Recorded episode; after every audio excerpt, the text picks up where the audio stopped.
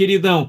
1 Pedro, capítulo de número 2, verso de número 1, diz assim, ó, deixando, pois, toda malícia e todo engano e fingimentos, invejas e todas as murmurações, desejai afetuosamente como meninos novamente nascidos, o leite racional, não falsificado, para que, por ele, vá descrescendo, se é que já provaste que o Senhor é benigno. Amém? Amém? Vamos orar? Feche os seus olhinhos aí, querido e amado Deus, em nome de Jesus. Eu peço, papai, que o Senhor possa dar para nós nessa noite o discernimento, o entendimento da tua palavra, para que ela possa descer revelada aos nossos corações, em nome de Jesus Cristo. Eu peço que a tua mão poderosa venha sobre as nossas vidas agora.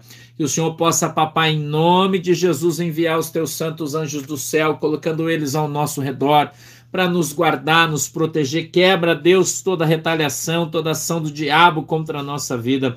Dá para nós, querido Espírito Santo, toda a intrepidez que só há no Senhor, para que nós possamos pregar a tua palavra, Senhor, com poder e autoridade de maneira simples, para que todos possam entender e compreender qual é a boa e agradável vontade do Senhor, assim aumentando a nossa fé. E se você crê, diga junto comigo, amém. 1 Pedro, capítulo 2 e verso de número 1. 1 Pedro, capítulo 2, verso de número 1. Amém? Você já encontrou? Já encontrou? Que bom.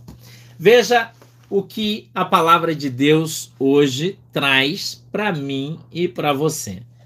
Presta atenção, vamos na interpretação do texto Tá ok? Primeiro, depois nós vamos para a exegete dele, tá? Olha, deixando, vírgula, toda malícia, todo engano, fingimentos, invejas, murmurações. Nós temos aqui uma lista de coisas que não podem mais estar convosco. Conosco seria melhor, né? tem alguns atributos humanos que nos são vedados, que não devem mais estar conosco. Talvez eu tenha lido um pouco rápido, eu vou ler mais devagar. E eu peço aqui a tua atenção agora redobrada. Escute. Deixando, diz a Bíblia, deixando toda malícia, todo engano, os fingimentos, as invejas, as murmurações. Existem algumas coisas que acompanham os crentes, infelizmente, que não deveriam estar mais neles. Oi, Marcão, deveriam estar mais. Não deveriam estar mais na vida de determinadas pessoas, porém ainda estão. Então, a primeira destas coisas é a malícia. O crente malicioso. O crente que fala as coisas com malícia. O crente que tem a malícia nos seus olhos. O crente que tem a malícia na sua língua. O crente que tem a malícia na sua mente. Oi, Antônio o crente malicioso, o crente malandro. Oi, Dalvinha. É 1 Pedro, capítulo 2, verso 1, 2 e 3. O crente malandro. Malandragem. Eu, vou dar um exemplo, irmã Irã, se você me permitir, vou usar você aqui como exemplo, se você me permitir. O irmão Irã mora nos Estados Unidos é uma pessoa boa, próspera, ovelha da nossa igreja, dizimista da nossa igreja. E ele está vindo para o Brasil e ele vem aqui me visitar e tomar café comigo, né, Irã? Se ele levar muita, mas muita, mas muita sorte, ele vai comer uma costela, mas a princípio vem tomar um café aqui comigo. E eu queria comprar um telefone. Troquei, comprei agora, telefone novo, essa semana. Samsung. Meu telefone era um Samsung S20, eu troquei por um 21, comprei um 21. O telefone novo que o meu já estava dando piripaque já. Precisava comprar. Eu pensei em comprar um iPhone. Mas se eu comprar lá nos Estados Unidos e alguém trouxer para mim, fica infinitamente mais barato. Muito mais barato. Eu conversei com o irmão Irã. Falei, irmão Irã, sabe que você pode trazer um telefone para mim? Eu vou mandar o dinheiro para você na sua conta. E você compra o telefone e traz para mim, tá bom? Tá bom. Aí ele falou para mim, puxa, pastor, não vai dar porque eu, eu vou levar um telefone para uma pessoa, um telefone para outra pessoa e um telefone para outra pessoa. Aí não, não tenho como. Eu falei, não, tá bom, então fica tranquilo aí. Eu vou comprar aqui mesmo e quem sabe eu compro um iPhone na próxima oportunidade. E ele insistiu, não, mas você quer que eu leve? Se eu fosse uma pessoa maliciosa, maldosa, sabe o que, que eu falava para ele? Eu falava para ele assim, ó, deixa Jesus te usar, vaso. Deixa Jesus te usar. Meu irmão era como a minha ovelha, ama seu pastor. O que, que ele ia fazer, irmão? Ele ia comprar o telefone e ia trazer para mim de presente. Você acha que não? Eu sei que ele ia fazer isso. Sabe o que, que eu falei para ele? Eu falei, eu não quero, eu não vou mais comprar o telefone, eu vou comprar aqui, não esquenta. Ah, mas eu queria te levar um presente. Eu falei, traz um chocolate. Acha o MM vermelhinho aí, traz um pacote de MM. Você pode vir me visitar. Se você trouxer um pacote de MM aqui, nós estamos certo, irmão. Não, não quero telefone, não. Já comprei. Não precisa. Você entendeu o que eu estou falando? Malícia. Entendeu? O pastor está falando para você. Não que né, eu não tenha cantado ele no chocolate, né?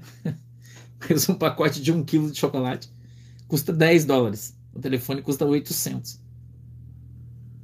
Entendeu?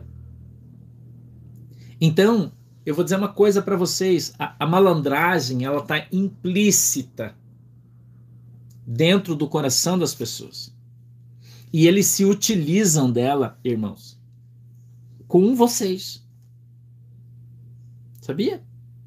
Eles se utilizam dela com vocês, irmão. Se eu, se eu fosse malandro, malicioso, você entendeu, irmão? Eu ganhava carro todo mês, você quer saber? Se eu fosse malandro e estivesse correndo atrás de dinheiro, você ia ver o pastor de carro novo todo mês. Você acha que não? Com a quantidade de pessoas que são abençoadas aqui na nossa igreja, que são curadas, que recebem bênçãos aqui na nossa igreja, o pastor ora, Deus faz os milagres. Não sou eu que faço, é Jesus. Sou só o canal. Mas muita gente se utiliza do, do, da unção que Deus deu, do milagre que Deus colocou na sua vida para obter vantagens com isso. Entendeu? Para essas pessoas obterem vantagens, dando um, às vezes um miguezinho. Ah, pois é, eu estava precisando, mas não sei bem como é que eu faço. Aí você com teu coração bondoso, né? Aí você com teu coração bondoso, você pensa, puxa, eu acho que de repente o pastor coitadinho, o pastor está precisando, trabalha tanto, eu vou abençoar ele. Mas o pastor está precisando. Eu já disse para vocês, eu trabalho para Jesus e meu salário está em dia. Não tem problema com isso compra o telefone como todo mundo compra, um cartão de crédito cinco vezes, seis vezes. Não tem problema. Como todo mundo faz. E, e procuro, me esforço muito para não obter vantagem em absolutamente nada. Para que depois eu não venha ser cobrado disso, porque eu tenho pleno conhecimento da palavra e a Bíblia diz que a quem muito é dado, muito lhe será cobrado, e eu quero que você aprenda isso. Então, o conhecimento que Deus me deu, o poder, a autoridade que Deus colocou no meu ministério, isso tem preço, irmão, é preço de sangue. Jesus morreu na, na, na cruz do Calvário, derramou o seu sangue para que eu fosse perdoado dos meus pecados, fosse tirado lá do lixo da onde Jesus me tirou, para que eu estivesse aqui hoje. Não foi por mim que eu tô aqui, irmão. Não é pelo meu, porque eu sou bonzinho, porque eu sou bonito, porque eu sou magrinho, nada disso aí, irmão. Foi por Jesus. Porque Jesus olhou para mim e falou: "Cara, você quer uma chance?" Eu disse: "Eu quero". Disse, então eu vou te dar uma chance. Vai, faça direito. E eu me esforço pra caramba. E Jesus paga meu salário em dia. Eu não preciso de nada de ninguém. Eu não preciso pedir nada para ninguém. Eu não preciso correr atrás das coisas. E sempre que eu acho que alguém quer me dar alguma vantagem, eu não pego, porque eu não quero. Eu não preciso. Entendeu? Não preciso. Tem pessoas que vêm de outras igrejas que estão vindo congregar conosco agora. Outras igrejas.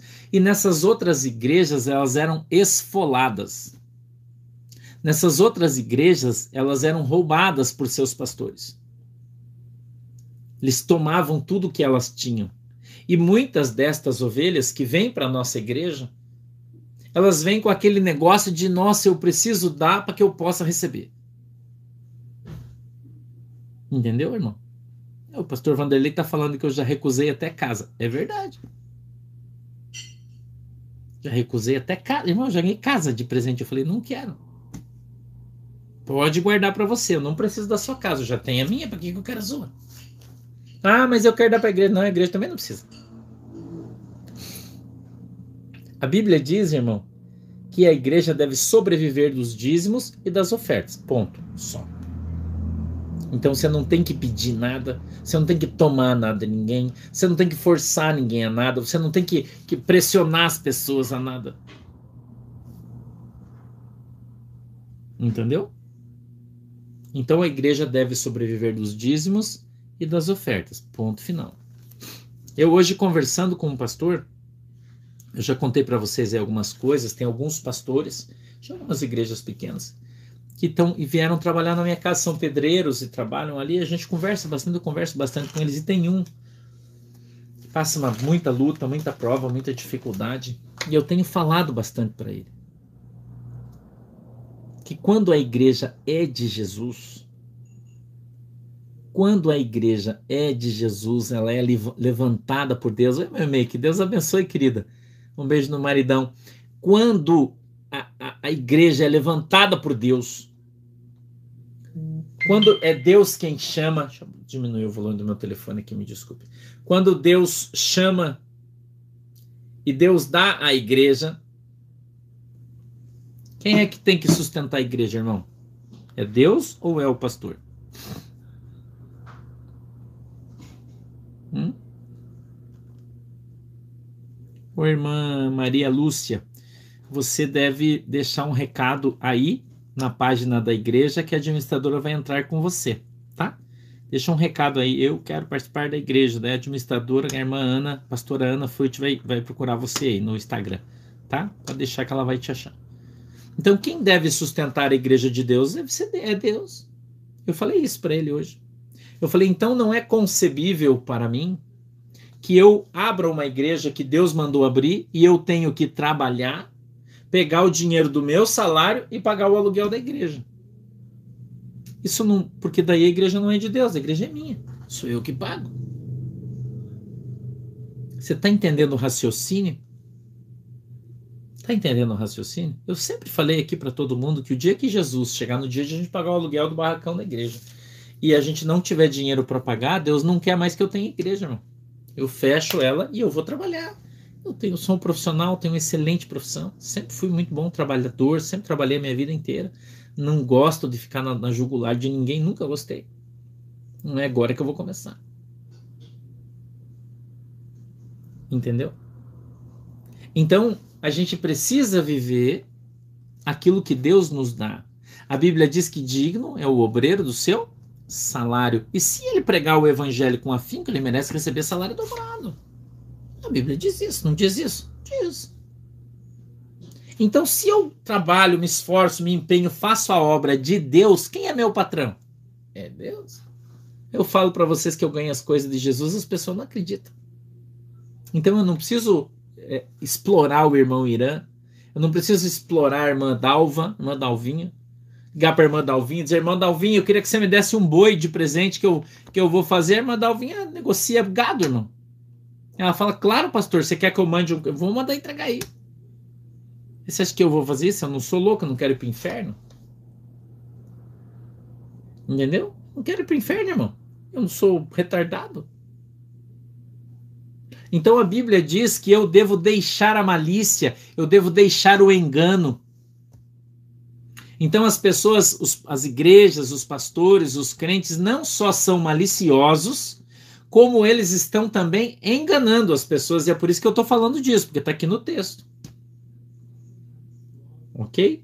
Então eu falei de dois atributos que vêm com as pessoas, vêm de fábrica, é isso, e que eles deveriam livrar-se deles ao conhecer Jesus. Por isso a Bíblia diz, usando o verbo no imperativo, dizendo deixando. Ela está dando uma ordem, falou: você tem que deixar isso aqui para trás, ó. Deixa a malícia, deixa o engano, mas tem muita gente que não deixa. Tem muita gente que não deixou isso para trás. Tem muita gente que continua se utilizando da malícia, do engano. Ah, eu vou fazer uma campanha aqui, irmão. Eu vou começar a orar. Escuta essa conversa. E vou começar a orar três horas da manhã só pelos empresários da igreja. Mas eu só vou orar para aqueles que mandarem uma oferta de 100 real e você vai mandar os 100 real, você vai mandar lá o voto. O que, é que você precisa? Então, quando eu receber esse envelope de ser com 100 reais dentro, não é 50, não é 90, não é 150, é 100 então aí eu vou orar por você da meia-noite a uma da manhã, vou estar intercedendo por sete dias. Deus vai provendo a tua vida, vai explodir a tua empresa de tanto você ganhar dinheiro. Você acha que Deus faz isso, irmão? Cem real? Você acha que Deus precisa do teu cem real? acha? Você acha que se você der cem real, Deus vai te abençoar? Acha, irmão? Hum? Você sabia que tem gente que manda mensagem para mim e pergunta quanto que eu cobro a consulta? Você sabia disso? Crente. Pastor, quanto é que você cobra a consulta? Eu disse, hã? Eu não sou médico para cobrar consulta? Fala, você quer se consultar? Peraí que eu vou te dar o telefone do irmão Alisson, que é médico daí. Não sei quanto é que é a consulta dele, deve custar uns trezentão, acho, mas Deus você liga, se consulta com ele, eu não sou médico. pergunto para você, onde ela aprendeu isso, irmão? Entendeu? Aonde ela aprendeu isso? São pessoas novas na igreja. Eles aprenderam isso aonde? A pergunta que eu faço para você. Porque as pessoas acham que a igreja brasileira ela é extraordinária, sensacional, santa. As pessoas acham isso, mas não é. A maioria não é. E as missionárias, irmão, que tem umas missionárias aí, né?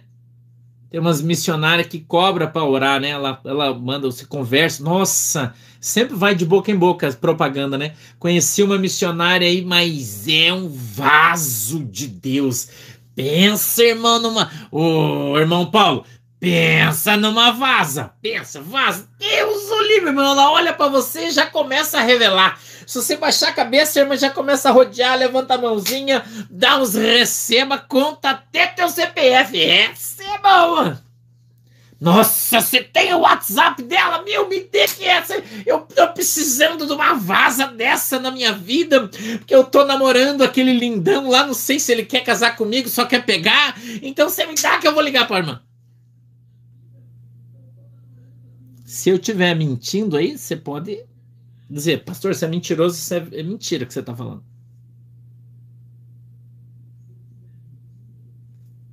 Aí a irmã pega o WhatsApp da missionária. Oh, missionária!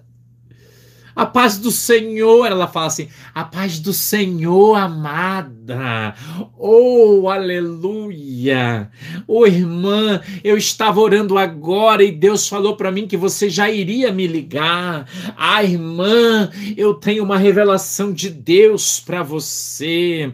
Ah, irmã, Deus tem um varão preparado.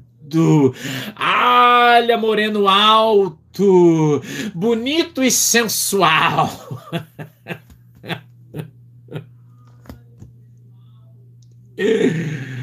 E a irmã, aleluia, glória, glória, oh Deus, é Deus, irmã, é Deus, é Deus, isso aí é Deus, ai, irmã, é Deus. É. Irmã, vou orar por você, irmã, Deus vai vai quebrantar o coração desse varão. E ele vai ficar apaixonado, irmão. Ele vai vir rastejando atrás de você. Ele vai beijar o chão que você pisa. Ele vai cheirar. Da... Irmão, ela ora, benção, irmão. Nossa. Quando desliga o telefone, a irmã fica chorando. Ai, Jesus, obrigado, obrigado. o telefone, uh, uh, uh, uh, mensagem. Vai ver a mensagem, é a, é a missionária, dizendo assim: irmã, se você puder, manda um pix para abençoar meu ministério. Aí a irmã emocionada, chorando ainda, né? Porque ela tá, ela tá imaginando aquele varão valorou, aquele cavalo branco, né, irmão? sabe, lindo, homem cheiroso, rico, tudo que ela quer, né? E a irmã já, né, profetizou na vida dela. Aí ela pega ali aquele, aquele WhatsApp e fala assim: irmã, mas, mas qual que é o valor do Pix? Ah, irmã, quanto sentir no seu coração. Se eu puder mandar uns 500 reais, porque eu tô precisando pagar minha luz, tá vencendo meu aluguel, a minha pipoca queimou, meu carro tá com pneu careca, o meu pai tá com câncer, a minha mãe tá com. Eles inventam um monte de coisa, irmã. Daí a irmã fica constrangida, né? Manda o. Pix.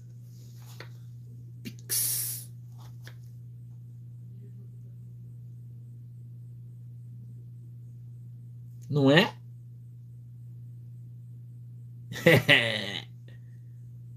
e tem uma famosa aí do, do YouTube que faz isso aí, irmão. Famosilda aí. É, irmão.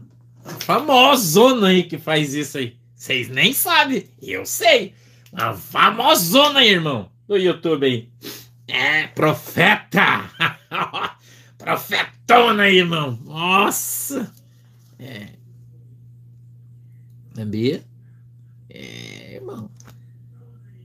Famosa aí. Famosa aí que. Então a Bíblia diz que nós devemos deixar a malícia,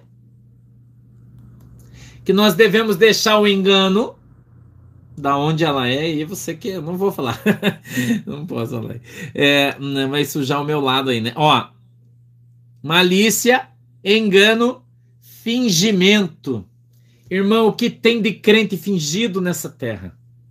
Sangue de Jesus tem poder. O que tem de crente fingido nessa terra irmão? Pensa no que tem de crente fingido.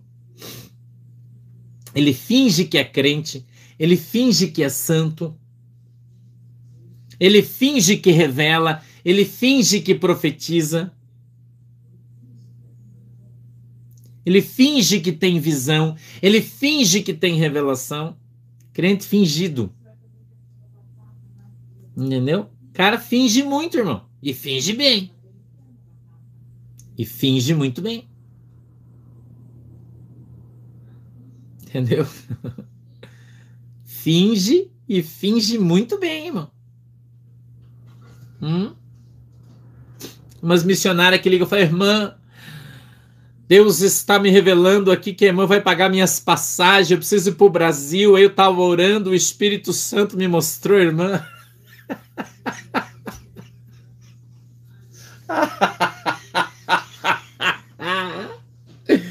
Eita Jesus, ó. ó. Né? Tá, nossa, irmão, esse negócio aí tá cheio aí, vocês não têm noção, não. Vocês não têm noção. A gente está em 1 Pedro, capítulo 2, verso 1, 2 e 3. Né? tipo dessa irmã. Ai, meu Deus do céu. Crente que engana, crente enganador. Irmão, isso tá cheio na igreja, irmão. Tá cheio, irmão, na igreja. Ele finge que prega, você finge que escuta. Ele finge que profetiza, você finge que acredita. Né? Tá cheio, irmão. Meu Deus, a igreja tá lotada desse joio maldito no meio da igreja. Tá cheio disso. Né? Então, a gente precisa estar com os nossos olhos abertos. Mas o texto continua dizendo assim, ó, que nós devemos abandonar a inveja. Irmão, será que existe crente invejoso? Você acha que existe? Crente invejoso, irmão, você acha que tem?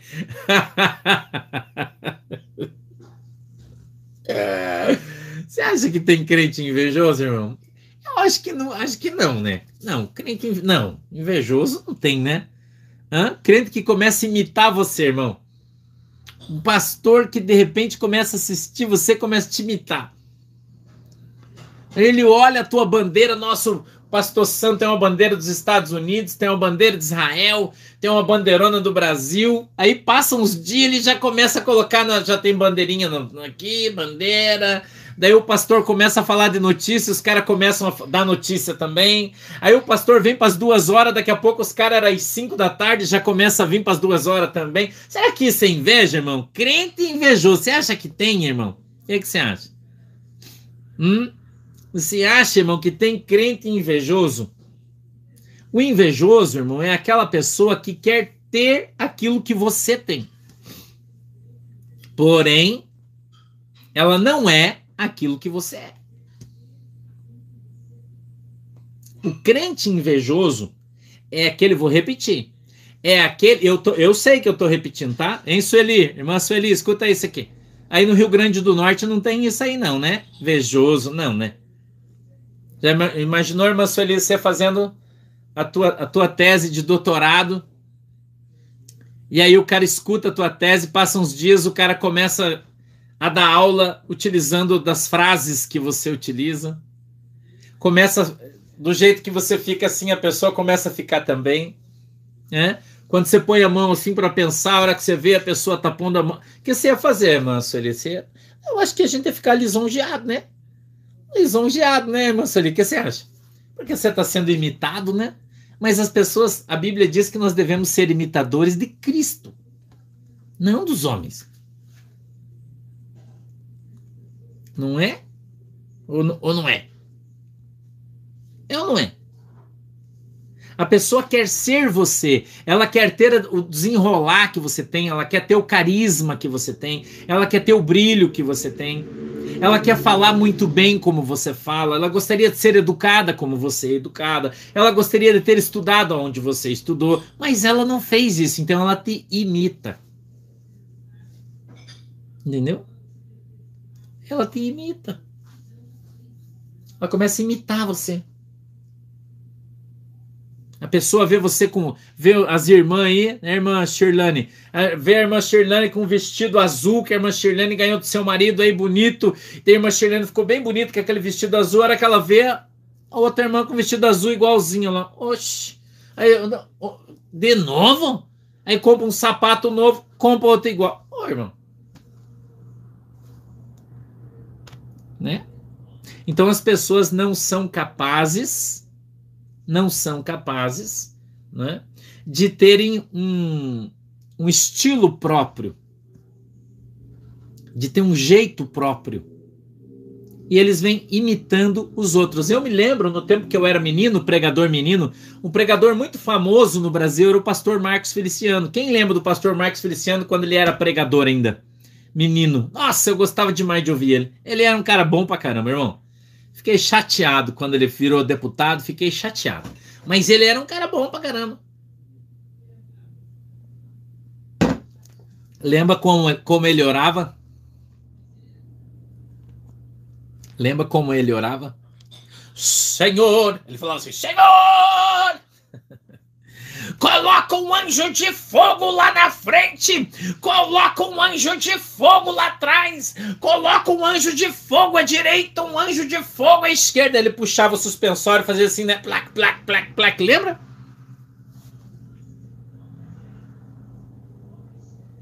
Lembra dele? Eu gostava, irmão, na época do VHS ainda. O irmão mandava fogo, né? Mandava fogo. Eu gostava do Marcos Feliciano. Bah, irmão. Eu gostava. O Marcos Feliciano era como diz o Luiz Henrique, né, ele era topperson. muito bom. Gostava muito, gostava muito. E quando ele prega, eu ainda gosto. Eu não gosto de algumas coisas teológicas que ele tem, adquiriu, né, com o tempo, eu não gosto. Mas ele, como homem de Deus, dirigido pelo Espírito Santo, é extraordinário, eu gosto dele demais. Apesar de não conhecê-lo, né? Claro. É... Passou um tempo, os meninos, pregador, menino, que eu digo os meninos que pregam nas igrejas pequenas, nos cultos da tarde, tem milhares aí, né? Milhares, né, pastor Israel? Começaram a andar como, irmão? Que que, de suspensório. Eles iam na igreja, todo mundo de suspensório. Virou uma moda na igreja. Entendeu? Virou uma moda na igreja usar o suspensório. Era moda Marcos Feliciano. Aí sabe o que, que os meninos faziam? Eles ouviam a mensagem do Marcos Feliciano. Tem muita gente que faz isso comigo. Aliás, ouve a mensagem, mas eu não me importo.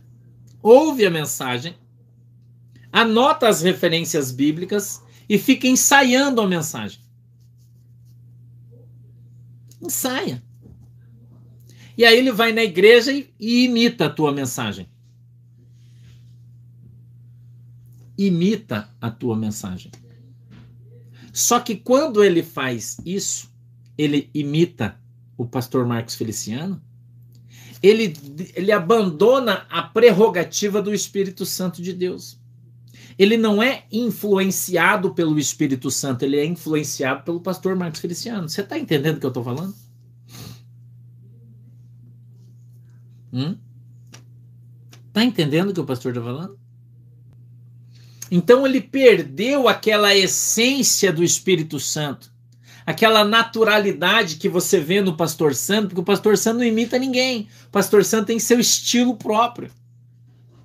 Porque eu fui ensinado e criado por Deus para estar aqui hoje fazendo o que eu faço.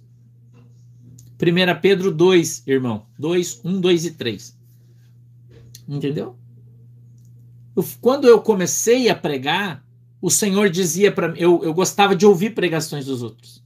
E o Senhor dizia para mim assim: Eu não quero que você fique ouvindo pregação dos outros, porque você tem que ser meu imitador e não das pessoas. Deus sempre falou isso para mim. Entendeu? Eu sempre falou isso para mim, mano. Quando era menino ainda, comecei como pregador. Pô, 20 anos atrás. Então Deus criou em mim um estilo.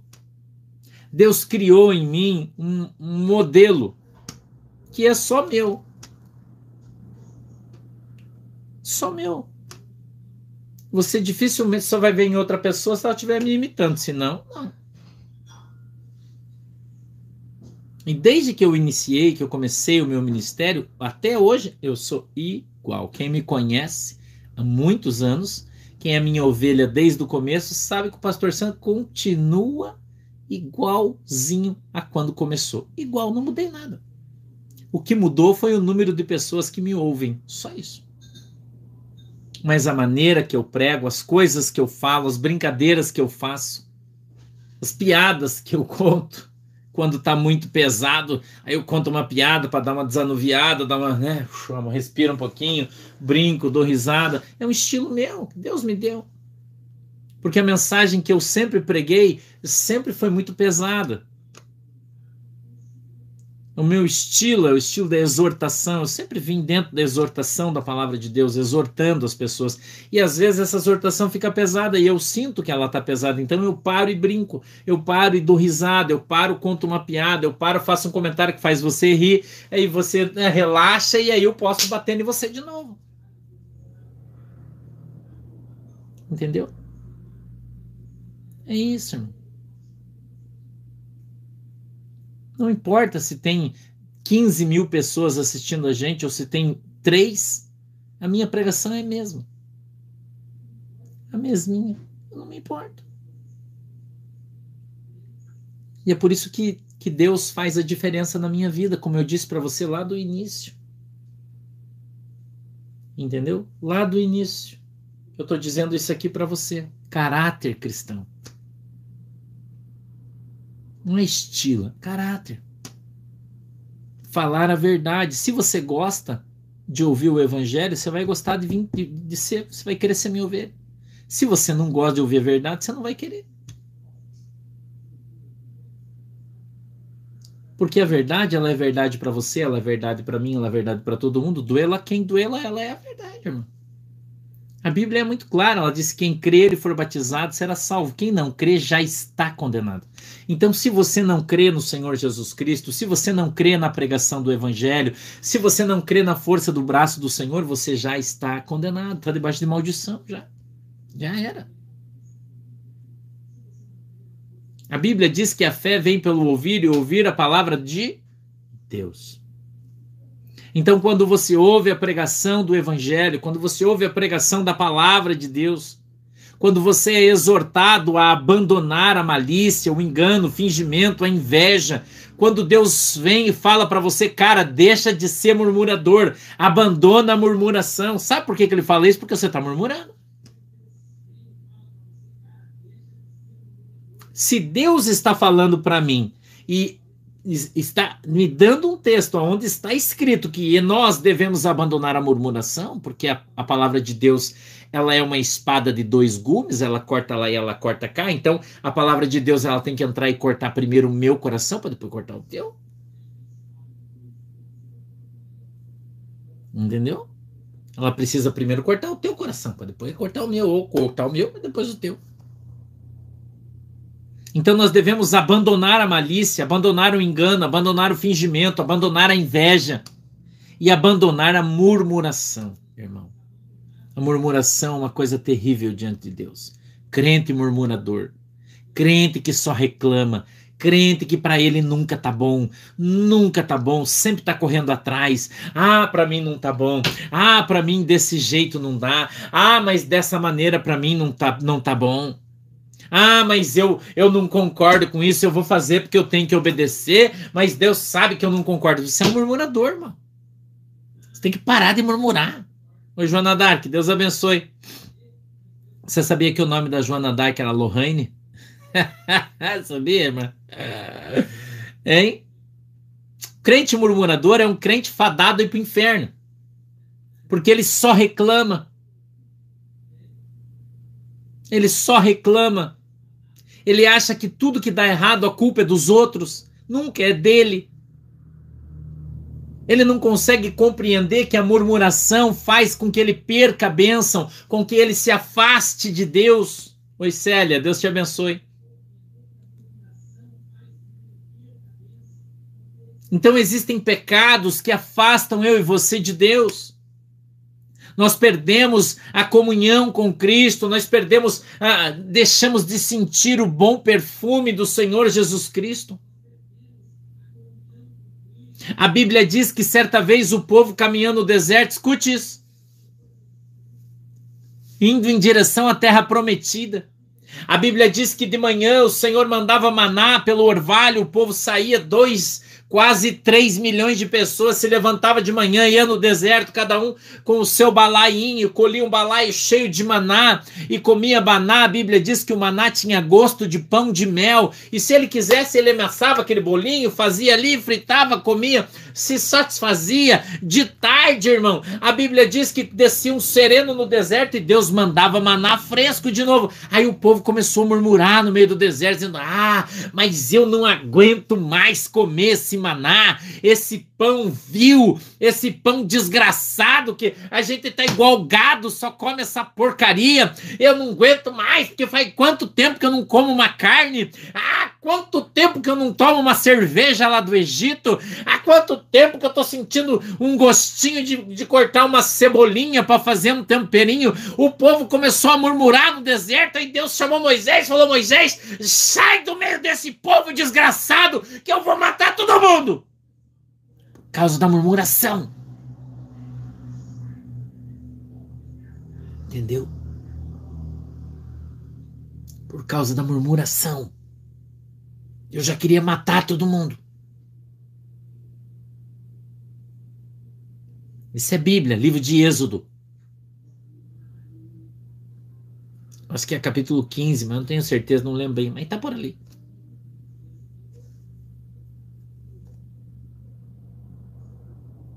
Aí a Bíblia diz que Moisés entra na presença de Deus, se humilha, de Senhor, não mata eles não. Aleluia, oh glória. Senhor não mata eles não. Aleluia. Chorou diante de Deus e disse: Já pensou, Senhor, no que que esse povo aí de fora vai falar? Eles vão dizer que o Senhor tirou seu povo com mão forte do Egito, que o Senhor abriu o mar vermelho para eles passar. Mas quando o Senhor ficou irritado, resolveu matar todo mundo. Olha aí o que, que eles vão falar do Senhor, papai. Tenha misericórdia deles. A Bíblia diz que lá do céu, Deus falando com Moisés, diz: Moisés, tá bom. Eu vou fazer como você está pedindo. Tá bom. A Bíblia diz que no outro dia, era logo depois do almoço, e o povo estava ali ainda murmurando. Escute isso aqui.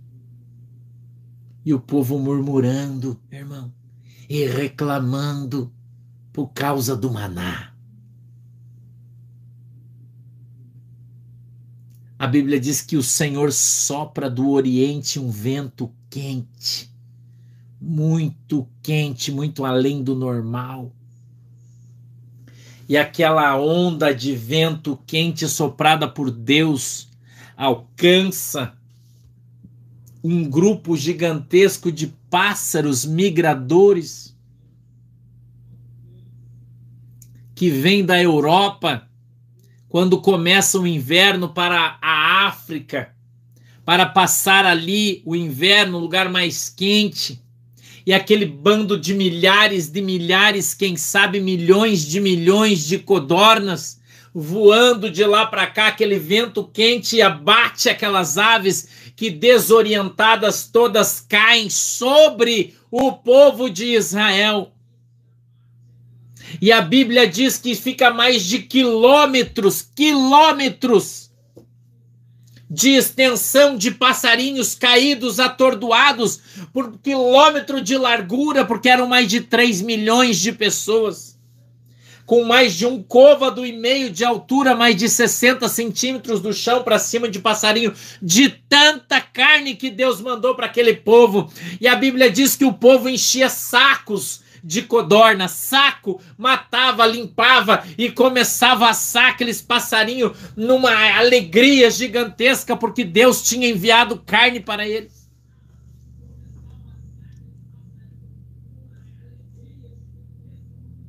Me lembro do salmista.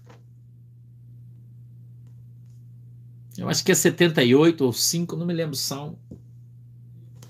Onde está escrito: Poderia Deus servir uma mesa para o seu povo no meio do deserto.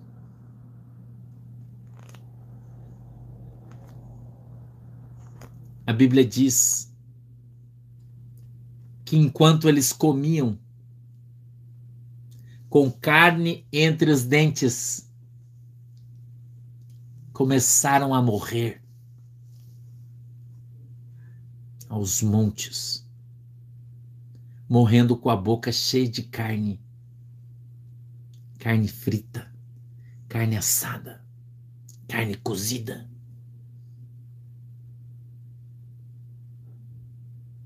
Escute o que eu falo para você hoje. Escute bem. O murmurador com Deus tem vida curta, irmão. 78. Obrigado, Antônio. O murmurador com Deus, ele tem prazo de validade. Escute bem o que eu estou falando para você. Porque o murmurador ele se esconde entre os crentes que não são murmuradores. Ele, mas de Deus, irmão, Deus ouve a tua murmuração. Deus ouve a tua reclamação. Atenção, você que só reclama, irmão. Nada tá bom, tudo você briga, tudo você enche o saco dos outros, não deixa ninguém em paz, tá só reclamando. Quando você não tá infernizando um, você tá infernizando o outro, achando que em tudo você tem razão.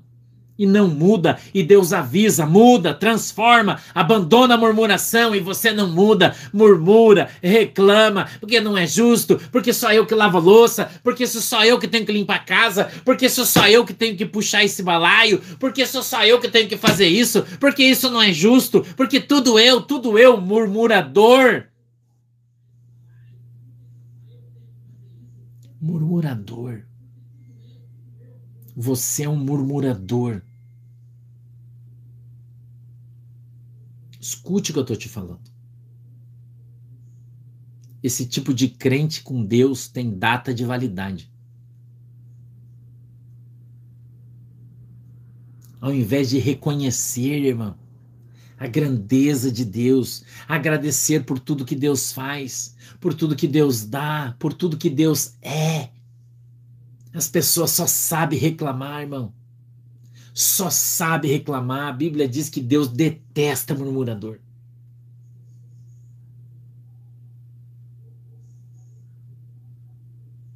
Entendeu? Eu me lembro quando, alguns anos atrás, pouquíssimos tempo atrás, acho que três anos, já falei aqui um dia para vocês. O carro que eu tinha era um Megane, Renault Megane, 1997. Fiquei três anos com ele quase. Ele quebrava toda semana. Toda semana. Eu precisava ir para a igreja de Curitiba, três, quatro anos, eu acho. Precisava ir para a igreja de Curitiba, fazia culto lá, toda semana. Pegava o carrinho daqui, Guaratuba, Curitiba. Chegava no meio da estrada, o carro quebrava. Pegava o guincho. As gurias, a gente brincava que a gente já conhecia até o nome dos guincheiros, irmão. Eu já tenho o meu pedágio aqui, ó, já tá pago por uns 20 anos de tanto que esses caras me puxaram de guincho. Toda vez ele quebrava, irmão. Toda vez ele quebrava. Eu pagava 560 reais de parcela, não podia quitar porque eu não tinha condições. E o dinheiro que eu tinha mal dava para pagar parcela. Chegava no meio, ele morri ligava o alerta, todo mundo já descia correndo do carro, pulava para fora da estrada. Arrancava as malas, ficava esperando o guincho. Chegava o guincho, colocava o carro, levava lá no posto e a gente ia de guincho. Aí ligava pro irmão Valdevino, pro irmão Alcides. Pelo menos uma vez por mês, a cada 15 dias, eles iam me buscar. Aí vinha o mecânico de lá, olhava, ah, é esse negocinho aqui que estragou, trocava, nós entrava no carro e ia embora. Três anos. A Manuela ia para a Universidade Federal, tinha passado aqui, estudando na Federal, aqui do ladinho. Passava pelo ferro bote que você está vendo no jornal aí todo dia que dá um. né, ia de manhã cedo. Ela passava o ferro bote, entrava na descida, pum, quebrava o carro. Ela ligava para mim, pai. Adivinha o que aconteceu? Já sei, quebrou o carro lá de novo. E lá ia nós. Até os professores da Manuela já sabia que o nosso carro era velho, porque ela vivia ligando pedindo para eles não abonar a sua falta porque o carro tinha quebrado.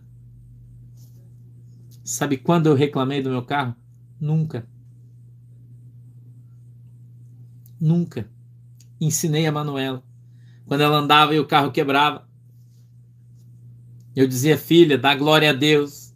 Ela, nossa, pai, mas esse carro dá glória a Deus, filha. Aleluia. Dá glória a Deus, filha, porque o nosso carro quebrou. Dá um glória a Deus aí, o diabo tá batendo em nós, não tem problema. Dê um glória a Deus aí. Ela aprendeu a dar glória a Deus. Ela já falava, pai do céu, você não tem noção. Parei no ferry boat, na hora de sair, fui bater na chave e não pegou. Aí o menino do ferry já conhecia ela, já vinha a galera lá e dava um tranco, pá, pá, ele já pegava e ia embora. Você acha que a gente tinha vergonha? Todo mundo já sabia, o carro do pastor. Olha o carro do pastor.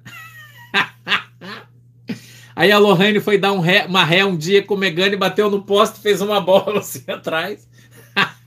Aí virou marca registrada. Não passava o carro amassado no, atrás. Né? Não é assim, mano? É... Mas hoje, irmão, quando Jesus me deu o carro que eu tenho, eu fui na casa de um irmão para fazer um móvel. Ele tem uma. Ele trabalha com móveis aqui em Guaratuba. E eu fui lá, irmão Rodinaldo. Minha ovelhinha, faz muitos anos ele. Meio rebeldinho, mas ele é minha ovelhinha. Tá fazendo os móveis da cozinha da minha casa. Quando eu cheguei com o carro que Jesus me deu, ele saiu para fora da fábrica dele, olhou e veio chorando, irmão, ele veio chorando lá de dentro. Chorando. Chorando, irmão. Chorava igual criança. Eu falei, por que você está chorando? Ele disse, eu não acredito que Jesus deu esse carro para você. Eu disse, deu. Você não crê que Deus faz milagre? Ele entrou, ele falou, posso sentar, pastor? Pode ligar? Ele ligou o motor, minha santa fé seis cilindrão. Eu falei pra você. Acelerou, né? Um bruto do motorzão. E ele disse: Louvado seja o nome do Senhor que vive e reina hoje e sempre. Deus é fiel, pastor. Deus está te honrando. Deus está honrando você.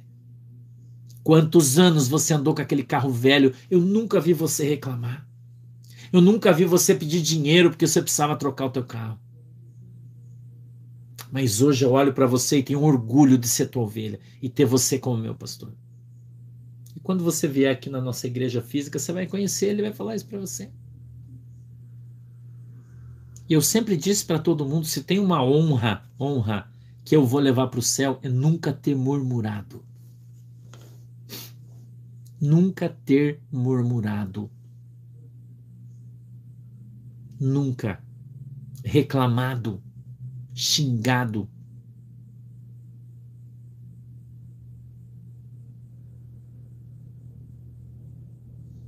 Você entende isso? Você entende? Hoje, quando você olha para mim, você diz: Nossa, pastor, mas você é um homem muito próspero. Graças a Deus, irmão. Graças a Deus, hoje, Deus me deu a condição de ir numa loja comprar um carro novo ter outros dois mais velhos.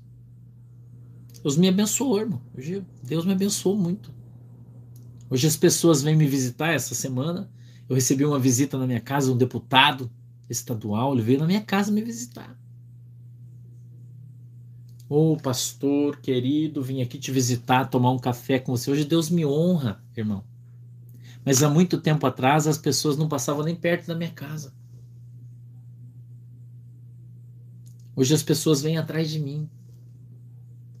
Sabe por quê, irmão? A Bíblia diz que isso é dupla honra.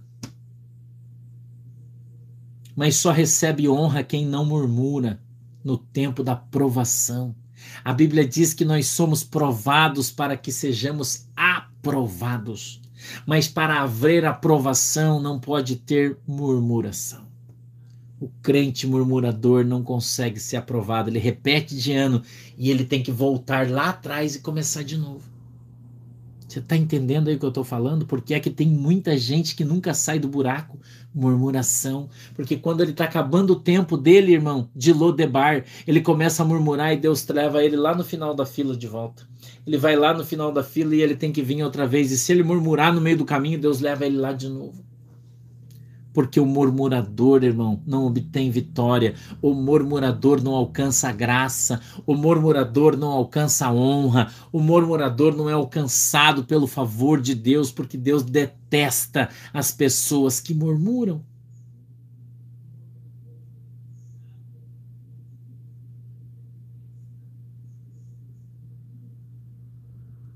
Entendeu?